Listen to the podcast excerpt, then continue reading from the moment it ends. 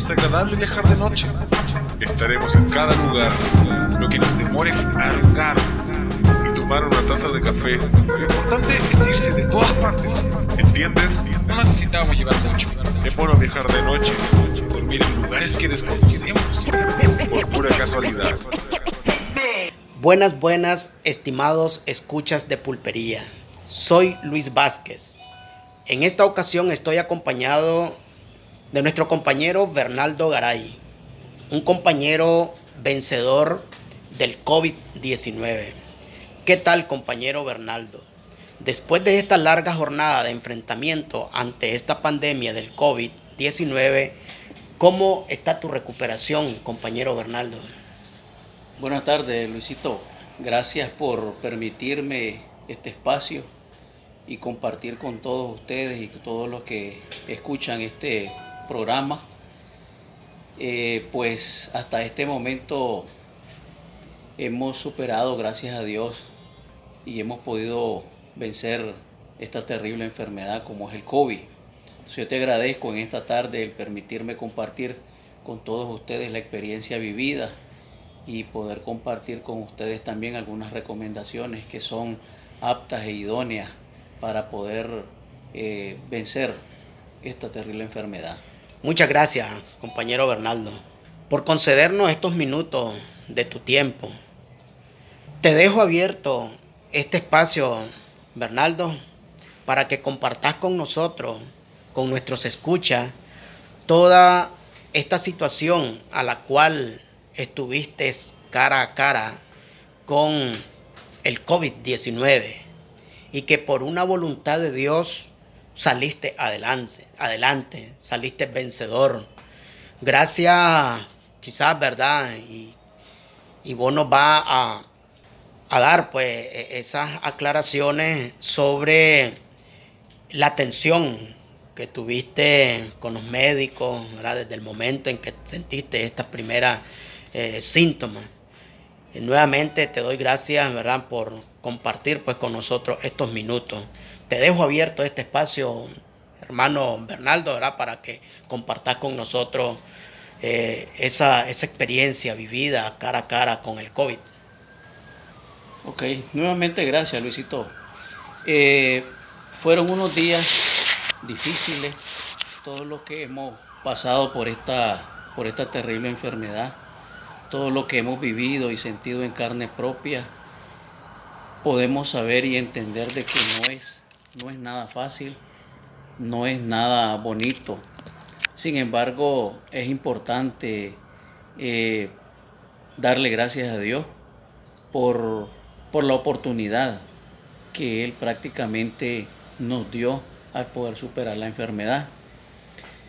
Eh, desde un inicio prácticamente uno pues no, no se da cuenta a ciencia cierta o certeramente si sos portador o si, si tenés propiamente eh, la enfermedad, sino que comenzás a, sentir en tu cuerpo síntomas que vos los asociás a una gripe, los asociás a, a, un catarro, como decimos popularmente. Pero a medida de que tu cuerpo está haciendo resistencia también, te vas dando cuenta de que la, la misma enfermedad se va apoderando de vos. Y es, y es prácticamente un, momento en que llega de que tu cuerpo te dice, ya no, ya no podés. Y eso me sucedió a mí, pues. De inicio yo sentía un poco de malestar en el cuerpo, sentía un poco de frío. Sin embargo, pues eh, eh, ahí el mismo cuerpo fue generando sus defensas, pues. Pero como repito, llega un momento en que el cuerpo ya dice que no, entonces, dentro de mi experiencia, eh, yo te puedo decir de que sí resistí un poquito porque no sabía no estaba seguro de que sí tenía COVID. Sin embargo, fue un momento ya últimos eh, dos días antes de, estar previamente con el tratamiento médico, que yo ya eh, en mi casa la fiebre ya era más, más fuerte, más intensa. Y entonces eh, prácticamente yo ya no podía dormir de la fiebre. llegó un momento en que yo me ponía boca abajo, boca arriba, de un lado, del otro lado, y, no tenía gusto, pues no, no, me sentía cómodo. Y recuerdo propiamente que fue un viernes, un viernes, como a eso de las once y media, doce de la mañana, que yo ya me sentía bastante mal. Y en ese momento yo me levanté de la cama y allí junto a mi cama pues estaba una mesita ahí, una mesita de noche con, un vasito de cepol, tenía alcohol, tenía un Big Vapor allí. Y entonces yo recuerdo de que yo me levanté y quise o inhalé el cepol y el alcohol. Y cuando yo no sentí ningún olor, inmediatamente de mi mente, en mi mente se apoderó la zozobra, la inestabilidad, la inquietud, el nervio, el pánico. Y entré en pánico a tal grado de que comencé a sudar, la respiración me comenzó a faltar, me sentía como ahogado, como inquieto y, con temor. Vino a mi mente una, un, momento de que, de que sentí como ahogo y miedo miedo a que no pudiera respirar porque ya en ese momento yo ya no sentí olor. Prácticamente el olfato se perdió. Cuando yo no siento olor, entra en mí, en mi mente, entra un pánico. Y comencé a sudar y a sudar y a sudar y me desmayé. Primero, la vista se me puso como borrosa. Y luego por 30, 40 segundos, que es lo que yo más o menos calculo, se me puso la vista oscura o sea, prácticamente perdí la visión por 30, 40 segundos. Y entonces a mí me agarraron y me dijeron, calmate, no te desesperé, no te sofoqué, calmate, mantenete así. Y lo único que yo recuerdo que le dije a mi esposa, cuídame a los chavalos, porque yo sentí que yo no volvía. Era tanta la desesperación, el pánico, el ahogo, la inquietud, la zozobra, el miedo, el temor, de decirle, cuídame a los chavalos, porque yo prácticamente sentí que yo ya no regresaba. Y luego eh, ella me dijo, ponete boca abajo. Y entonces vino y yo no sé pues si, si ella fue la que me puso boca abajo o yo me puse boca abajo. Y ella me dijo, comenzar a respirar. Y comencé a, a respirar y pues prácticamente yo de ahí yo no me acuerdo nada hasta cuando volví en sí y estaba completamente bañado en sudor y según me dijeron pues que estaba blanco, blanco, pálido, pues la presión prácticamente se me bajó. Desde ese momento yo dije, no puedo más. Y como a eso de las 2, 3 de la tarde, eh, yo me, me fui al centro de salud. Me fui al centro de salud y pues allí pasé consulta, me tomaron la presión y la doctora pues me dijo, ¿qué es lo que trae? entonces le comencé a explicar de que llevaba dolor en el cuerpo, dolor de cabeza, tos, cansancio. Y prácticamente yo ya al platicar, a hablar así como estamos nosotros, ya no podía, ya me cansaba. Yo sentía que el aire no era suficiente, comenzaba a respirar por la boca y eso hacía que me cansara más. Es como que uno tuviera como, como un trapo en la nariz y hace un esfuerzo por, por, por, por, por respirar, pero no alcanza el aire que vos eh, eh, eh, no alcanza, no es suficiente el aire que vos tenés para poderte mantener tranquilo. Desde ese mismo momento me dice la doctora, bueno, usted tiene COVID. Pues.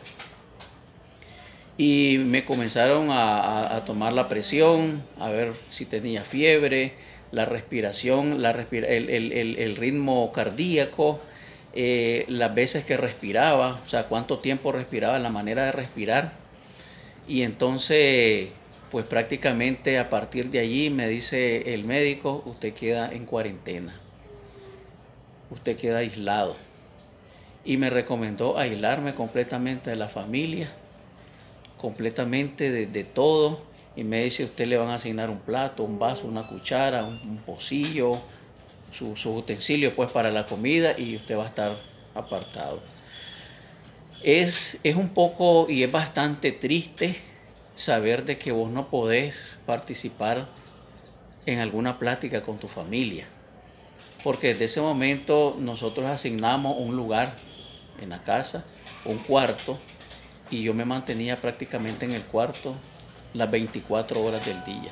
Solamente salía para el baño y nuevamente volvía al cuarto.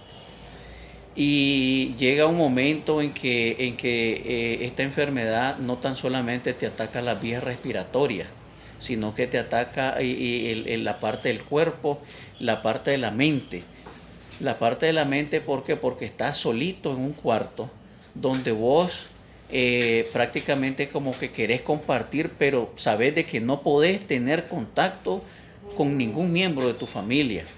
Y eso juega un papel importante y psicológicamente porque llega un momento en que vos entra como la depresión. Te deprimís al estar solito y esa depresión te llega a, que, a que comences a pensar un sinnúmero de cosas y, llegó un momento en que yo prácticamente, yo no, yo prácticamente pasé como 13 noches, 12, 13 noches sin dormir, ni de día, ni de noche. Era una zozobra, era una inquietud, una incomodidad, una intranquilidad, un miedo, un temor al dormirme.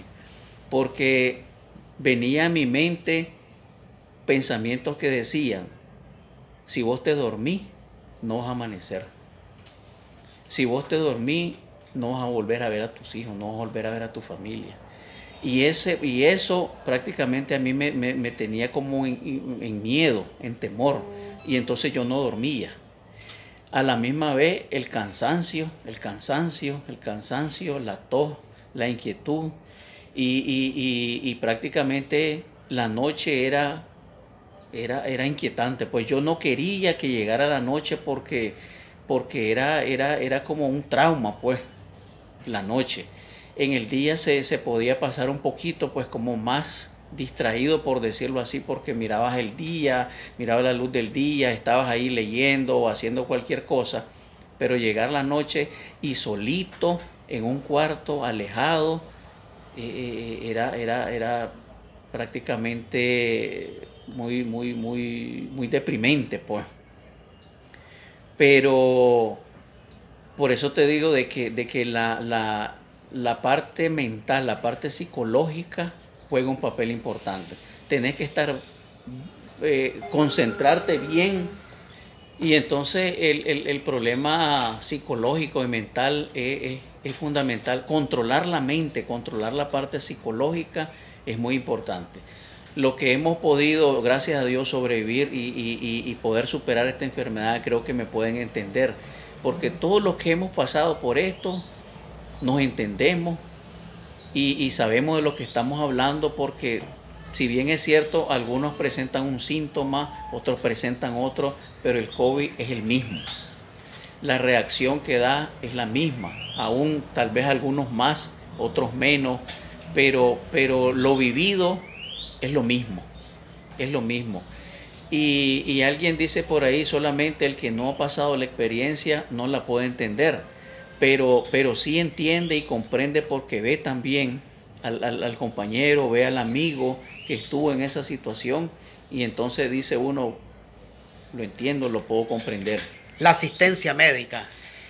La asistencia médica fue una parte fundamental desde el momento que a mí el médico me dice usted va a estar en cuarentena, desde ese momento a mí me dieron mi tratamiento. Y yo te puedo decir, Luisito, que por tratamiento no, no, no, no me hizo falta el tratamiento. La asistencia médica al día siguiente estaba. Ahí me dijeron en, en el centro de salud, a usted le vamos a estar dando seguimiento por 21 días y la asistencia médica estuvo puntual los 21 días. Llegaba un médico por la mañana, llegaba un médico por la tarde.